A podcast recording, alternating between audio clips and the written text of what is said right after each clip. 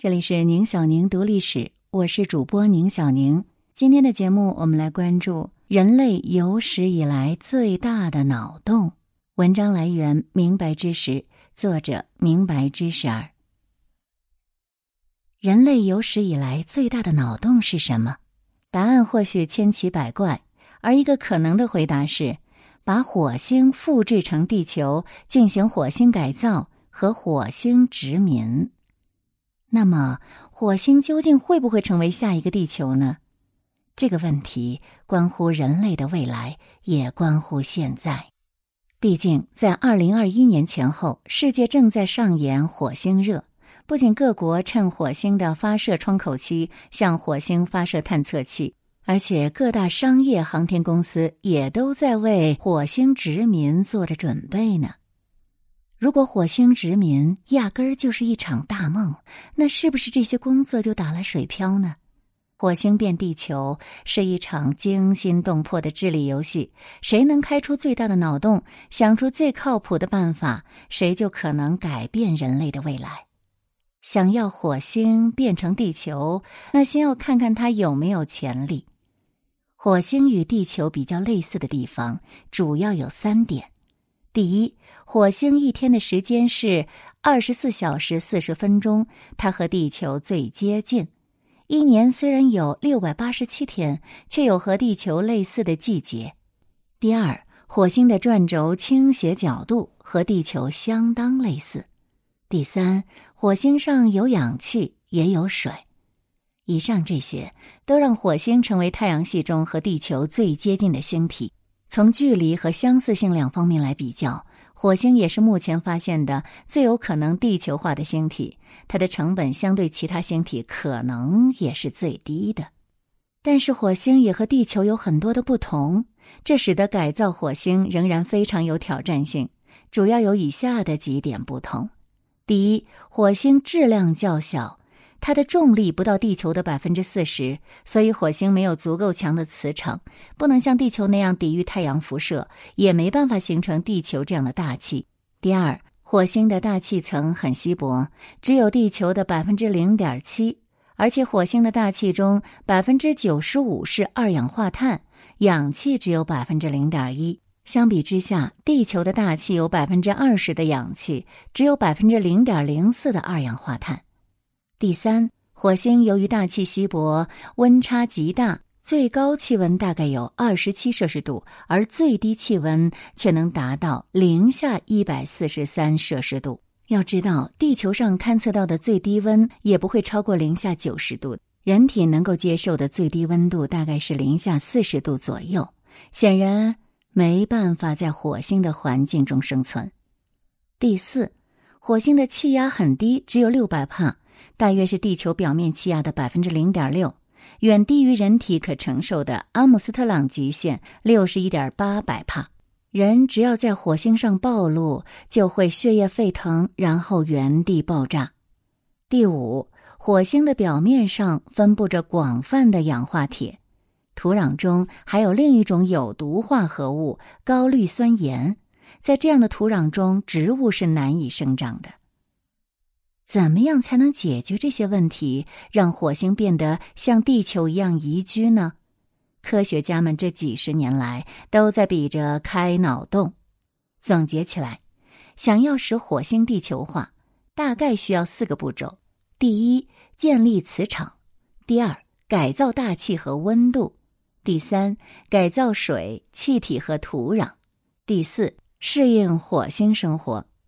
这四个步骤当中，第一个听起来是最奇怪的，因为磁场似乎是看不见摸不到的。你要怎样建立呢？关键，这个磁场有什么作用呢？对于人类来说，它的作用可是超乎想象的。它最大的作用就是抵挡住太阳风。太阳其实就是每分每秒都在爆炸的许多核弹。人类造过的最大核弹是沙皇核弹。它却只有太阳每一秒释放能量的十八亿分之一。这么大的核爆产生的辐射当然是难以描述的。之所以这些辐射没有把地球上的生物都杀死，就是因为有磁场的存在。磁场呢，像一个盾牌，让大部分的太阳风在地球的两边擦肩而过，剩下的呢，就是由大气层在进行拦截了。地球的磁场是从地球内部延伸到太空几万公里，它面对太阳的一面就形成了一个弓形震波，将太阳风挡住，使它从地球两侧掠过。而在弓形震波的内侧呢，是一层层的磁层，磁层和地球之间的弧形地带是等离子层。这下子你知道了。没有多少磁场和大气的火星，就是因为常年受到太阳风的吹拂，才变成现在这样寸草不生的样子。所以呢，想要火星地球化，就必须加强火星的磁场，让它足以抵御太阳风。怎样才能加强火星的磁场呢？一开始，科学家的想法也是比较简单粗暴的。他们想要直接在火星的赤道上面铺设一圈超导体螺线管，并且接在一个巨大的电流源上。这种做法的好处是不需要任何新的发明，可是问题在于，这么做在地球上都需要一笔巨款，更别提在火星上做到了。直到二零一七年。美国科学家詹姆斯·格林就提出，也许把磁场放在火星和太阳之间，成本就会更低，效果也更好。按照格林的建议，这个磁场呢，应该放置在火星和太阳之间的拉格朗日点上，效果是最佳的。拉格朗日点又称平动点，是两个星体间的一个相对静止的平衡点。放在这个位置，磁场相对稳定许多，也不需要总要去维护它。据格林推测，有了这个护盾的保护，火星的大气就可能在短短几年时间达到地球气压的一半了。说起来，为火星建立一个磁场护盾，确实是非常巧妙的办法。那人类到底有没有可能建成它呢？据这个护盾的模型来推算。想要建造这样一个护盾，大概需要一点二 T 磁力的磁铁。T 呢是磁场的单位，特斯拉这个单位是相当大的单位，因为一般的磁铁只有零点三 T 磁力。地球的磁场在表面一般只有零点二五到零点六五高斯，而一 T 呢相当于一万高斯。人类目前在地球上的确是可以建造一千二百 T 的磁场的。但只能维持一百微秒，而一般的核磁共振呢有三 T 左右，所以要建造一个这样强度的磁场，对于人类来说呢是不难的。可是它的体量却需要很大，而且关键在于如何把它送过去，然后安置在宇宙空间里，这需要许多现在人类没有的技术。所以在现在阶段，我们还只能是假设。假设有一天我们真的顺利建造了磁场，迎面而来的那就是第二个问题了：要怎么样去改造火星的大气，包括大气的成分、气压和温度呢？这一点看起来似乎没有建磁场那么难，但实际上却可能更有挑战性。火星的大气中虽然二氧化碳含量很高，但它的大气太稀薄。所以，想让火星适宜人类居住，首先要做的还不是往火星上投放氧气，而是让火星的温度先升高，产生温室效应，在火星上裹上一层保护层，然后再调整各类气体的比重。幸好，人类是制造温室效应的行家。不过呢，科学家们的解题思路还是不一样的。第一种方法是在火星上引入氨气。氨可是全球变暖的元凶之一。采用氨的好处是可以就地取材。由于大量小行星、彗星上都存有氨，可以通过改变这些星体的轨道，通过让它撞击火星，给火星带来氨。这个撞击呢，还可以带来热量，使火星上的冰融化成水，进一步增强大气循环。这种间接的方式看起来是蛮有可行性的。不过，也有科学家是表示了反对。他们认为，氨在火星大气下是不稳定的，在氨来到火星之后的几个小时，就马上会分解成为氮和氢这两种气体，很可能都会迅速耗尽。无奈之下，另一群科学家又提出了甲烷说，但是后来发现，甲烷可能和氨气没有什么区别，都不会真正的在大气中居住下来。于是科学家们又开始琢磨另外的办法了。氟化合物开始受到了考虑，尤其是六氟化硫、氯氟烃和全氟化碳，它们都会产生比二氧化碳更加强大的变暖效应。不过，由于火星本身拥有的氟并不多，或者不容易开采。最好的办法呢，就是用火箭装载上足够的氟化合物去撞击火星。哎，又是撞击呀！只是需要的氟化合物呢，可能要有几千吨。那么这样一来，成本就上去了。先不考虑氟化合物的成本和容纳的成本，仅仅是建造一个火箭，目前需要一亿美金左右。而现在的火箭平均的载重一般不超过二十吨。你想想，要运送几千吨的氟化合物，造价至少要几百亿美金，更不用说这个过程中的人力成本和时间成本了。盘算起来，效果更好的方法，也许是用二氧化碳气凝胶覆盖火星，让火星产生温室效应。这种气凝胶呢，非常的轻，稳定性也很好。问题是，这个技术呢，从一九八零年代才开始成熟，成本呢也比其他方案就要更高。气凝胶呢，我们来了解一下，是由气体取代液体在凝胶中的位置制造而成。一九三一年，由美国科学家塞缪尔·齐施勒发明的。一九八零年代末期，开发出了第一个二氧化碳气凝胶。这个物质呢，坚硬而干燥，轻吸湿。而且隔热性非常好。在所有改变火星大气的方案中，最极端的要数核爆火星的方案。很简单，就是向火星扔个核弹过去。核弹的成本其实不算高，它巨大的爆炸呢，会使火星两极和地下的冰盖融化，燃烧和蒸发，产生大量的二氧化碳氢气和氧气。那冰的融化呢，就会在火星制造五米到十一米深的海洋。核弹策略呢，也是马斯克一度非常支持的做法。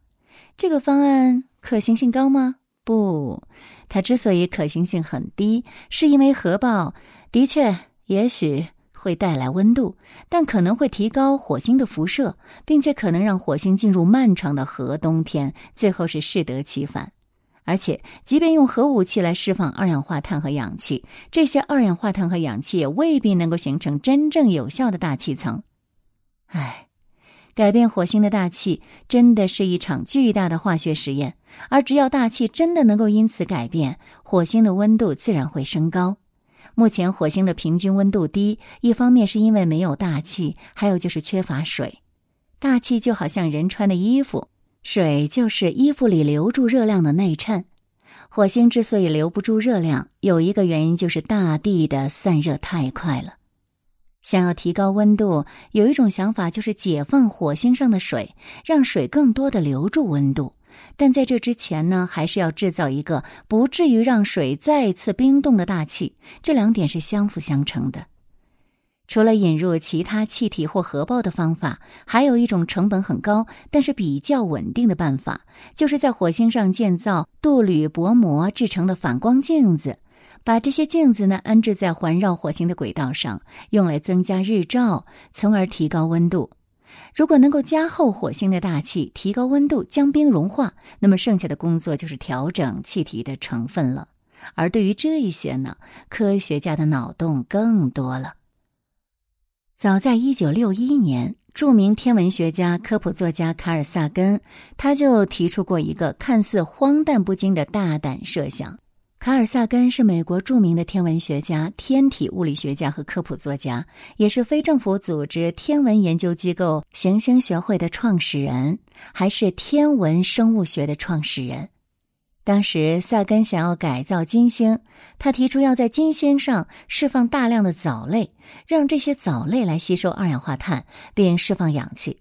可是后来，苏联对金星大量的探测之后，发现金星大气条件太严苛，根本找不到能在那里存活的藻类。就算找到了，藻类也会由于落入高温的内大气层被重新氧化，再次变成二氧化碳的。后来，卡尔萨根就把目光投向了火星，他想在火星上一样画葫芦。一九七三年，他写了一篇文章来讨论在火星上搞行星工程，这一次就引起了 NASA 的注意。科学家普遍认为，改造火星大气不是不可能的。现在，科学家注意到，如果前两个步骤实现了，那么再往火星的水和陆地上投放大量的藻类和地衣，的确是可以改造空气，吸收二氧化碳和排出氧气的。而且，如果届时植物的效率不够高，还可以直接通过电解的方式来改造。当火星的温度和大气的成分都改变以后，火星的气压自然就会升高。如果火星能够达到一百九十百帕，那么在火星上不再需要压力服了。有了这些以后，人的宜居可能性就会迅速提高。那么需要解决的似乎只是如何建造房屋和如何种植食物了。而一说到食物，科学家们的脑洞就激动起来了。在火星上也有同地球相似的熔岩管。这是地表下岩浆流动的通道，冷却后形成均匀的隧道。在熔岩管中居住就可以免遭辐射了，也更容易进行封闭工程。这些熔岩管将是很好的人类居住点。有了选址之后，人类呢就会利用人工智能技术，从火星的表面挖掘材料，加工成类似混凝土的材质，再通过 3D 打印使结构扩大成人类的栖息地。实际上，NASA 经常有开脑洞大赛，鼓励全球有志之士设计建筑。这些建筑包括冰屋、真菌设计等。那有一种设想是，人类甚至可以不需要完全改造火星，就可以在火星居住了。这种设计是一系列的气泡房，在这些建筑里有适应地球的重力以及空气和水，人们居住在一个个和地球完全一样的环境中，与世隔绝。这些建筑就像一个个吸附在火星上的虫卵一样，保护人类不受外界恶劣条件的干扰，并互相连接。一旦这种技术确定成熟可应用，那不只是火星，其他星球上也可以照搬。而且，这些定居点的材料通常就在星球或太空中，比如火星上就有足量的铁和硅，可以用来建造这些建筑。在建筑里，植物可以培育出来。并绕过火星的有毒土壤，建立地下的水培温室。为此呢，人们可以创造特殊的照明条件、封闭的水循环系统，或利用专门培育的转基因种子来完成种植。人们会发现，要解决这些问题，离不开技术的全面变革和大量的能源供给，而且他们都比我们想象的时间要长得多。几乎每一项都需要上百年才能做到。假设这些都能解决，火星就可以拥有人类生存的所有必要条件了：磁场、大气、水、氧气和粮食。那问题是，这些真的能实现吗？而现实中呢？不要说火星地球化了，就连能不能去到火星都是一个问题。目前，人类还没有登上过火星，只是派去了一些探测器在火星着陆，再向地球传送一些数据。那么从这一点来看，想要使火星变成地球并居住在那里，至少需要几百年乃至上千年或更长时间，还是太遥远了。不过从另外一个角度来看，人类从航天至今才只有短短半个多世纪，占人类文明史的不到百分之一，占人类历史的不到万分之一的时间。仅仅这么短的时间，人类就完成了登月和探测火星。这个成就还是让人感到振奋的。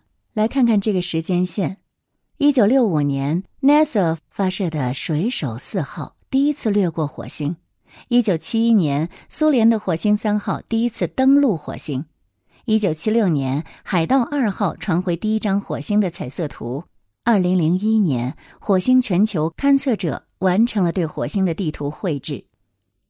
如今，各个国家已经能够向火星发射探测器，并一次性完成环绕、登陆、巡视的任务。二零二一年五月十五号，中国的天问一号探测器在火星着陆，祝融号火星车在火星表面的巡视探测也已经进行了一段时间。而在二零二零年的七月份，赶在火星二十六个月一回的发射窗口期内。美国、阿联酋相继发射了探测器去往火星，与中国一道进行同场竞技。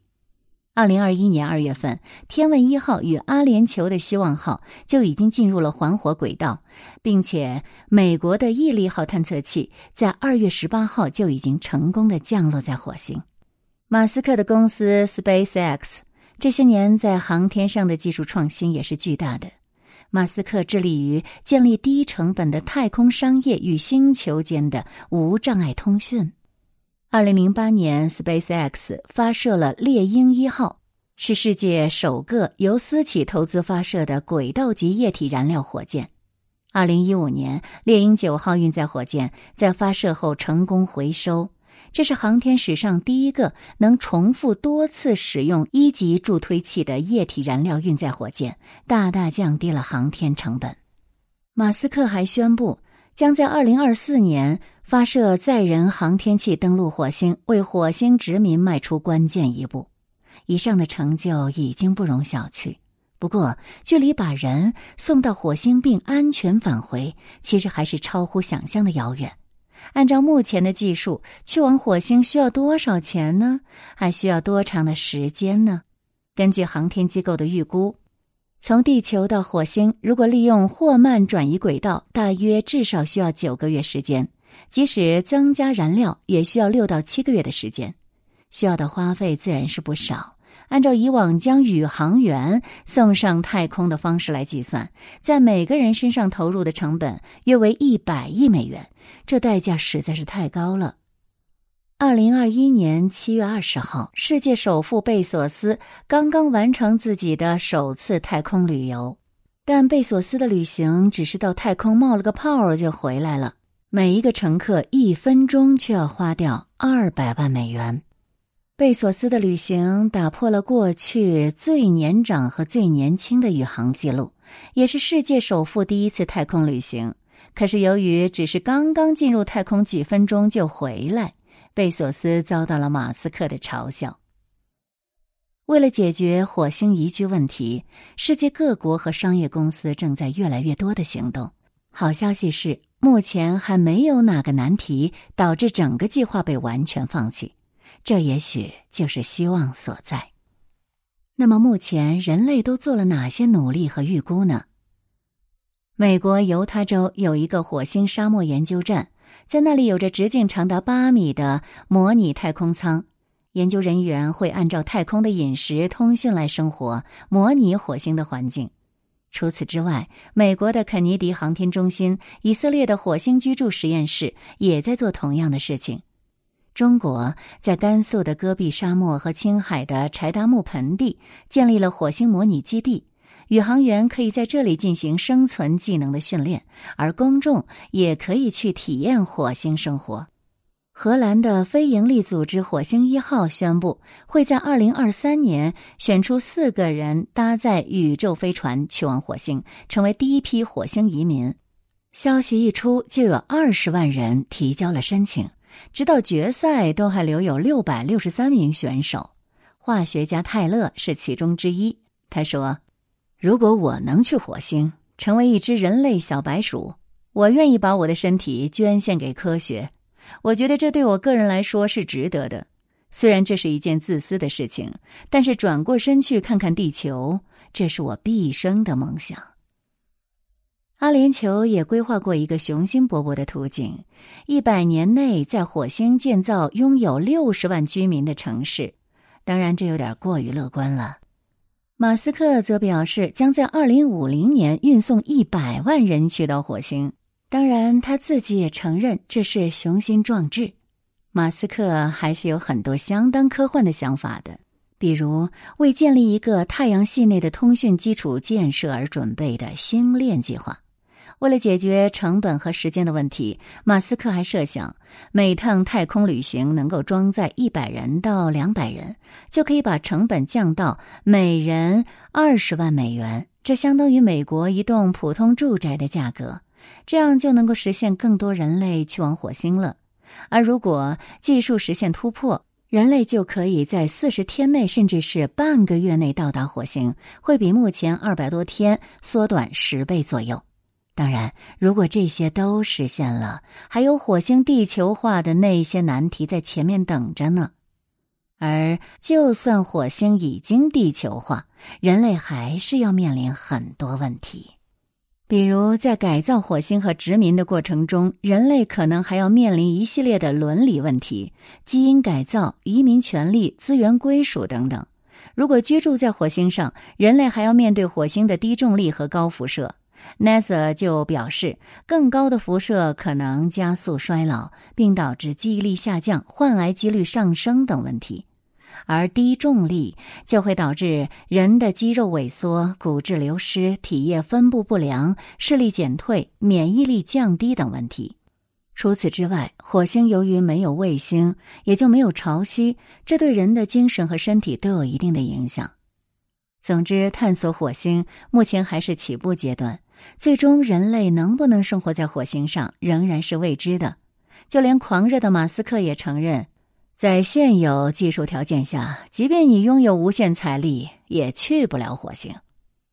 这就不得不问另一个问题了：除了火星殖民，我们还有别的选择吗？首先，我们可不可以待在地球上，永远不出去呢？这个取决于人类的寿命和地球的情况。如果地球在没有变糟之前，人类就已经灭绝了，那其实要不要飞出地球就无所谓了。但是人类总是希望自己能够延续下去的，想要延续下去，就不能在一棵树上吊死。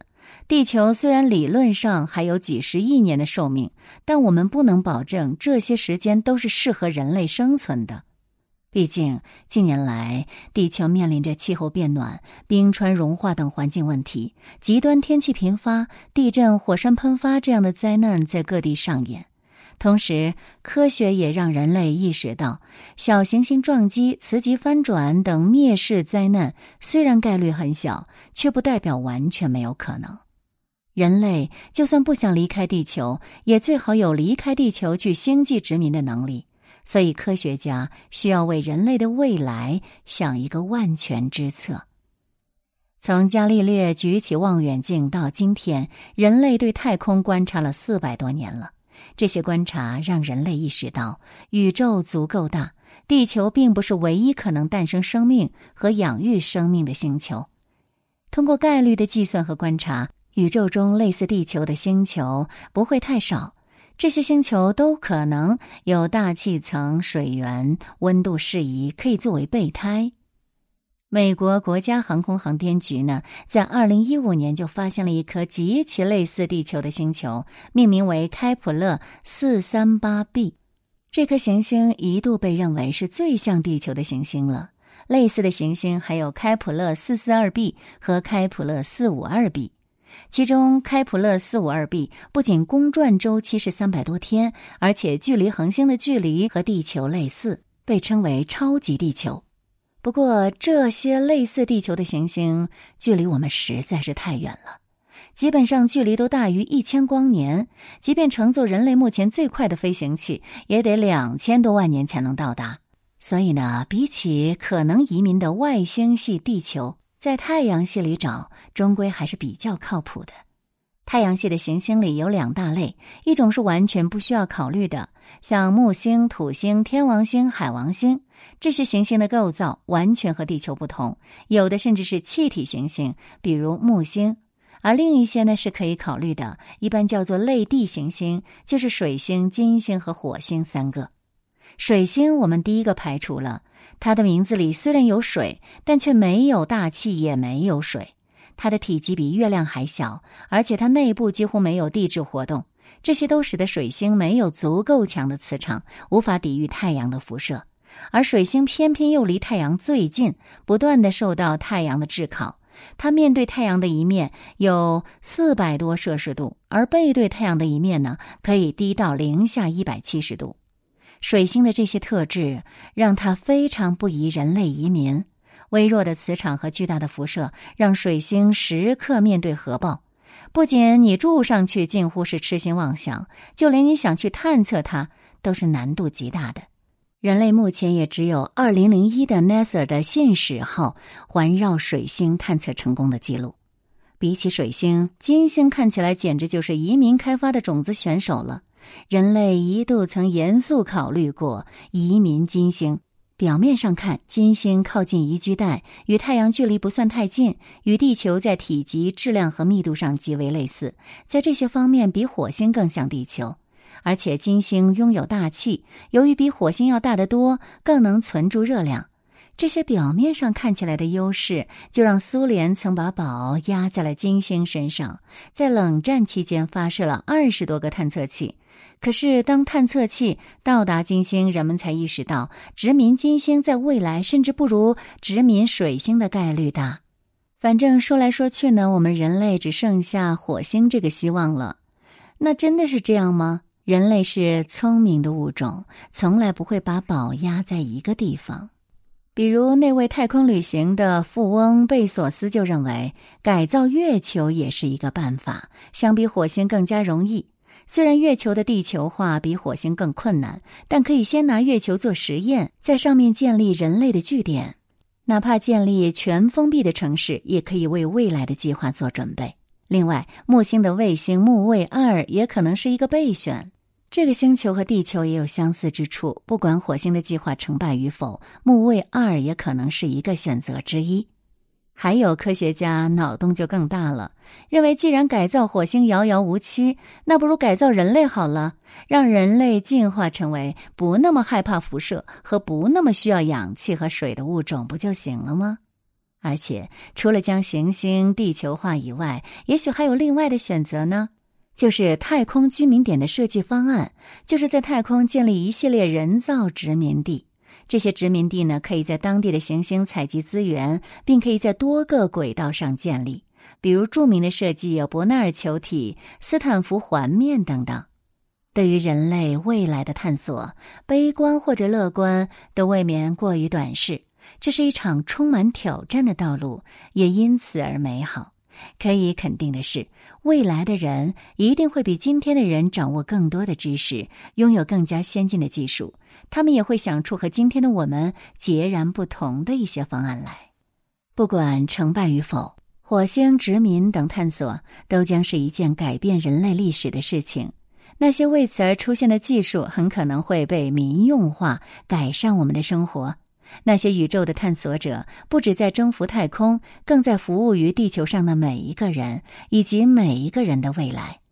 正如宇宙学家马丁·里斯在关于未来人类的前景当中写的这一句：“我们应该为勇敢的太空冒险者加油打气，因为他们将在带领后人类未来和确定二十二世纪及以后发生的事情方面发挥关键作用。”火星殖民会不会在我们这代人中实现，还未可知。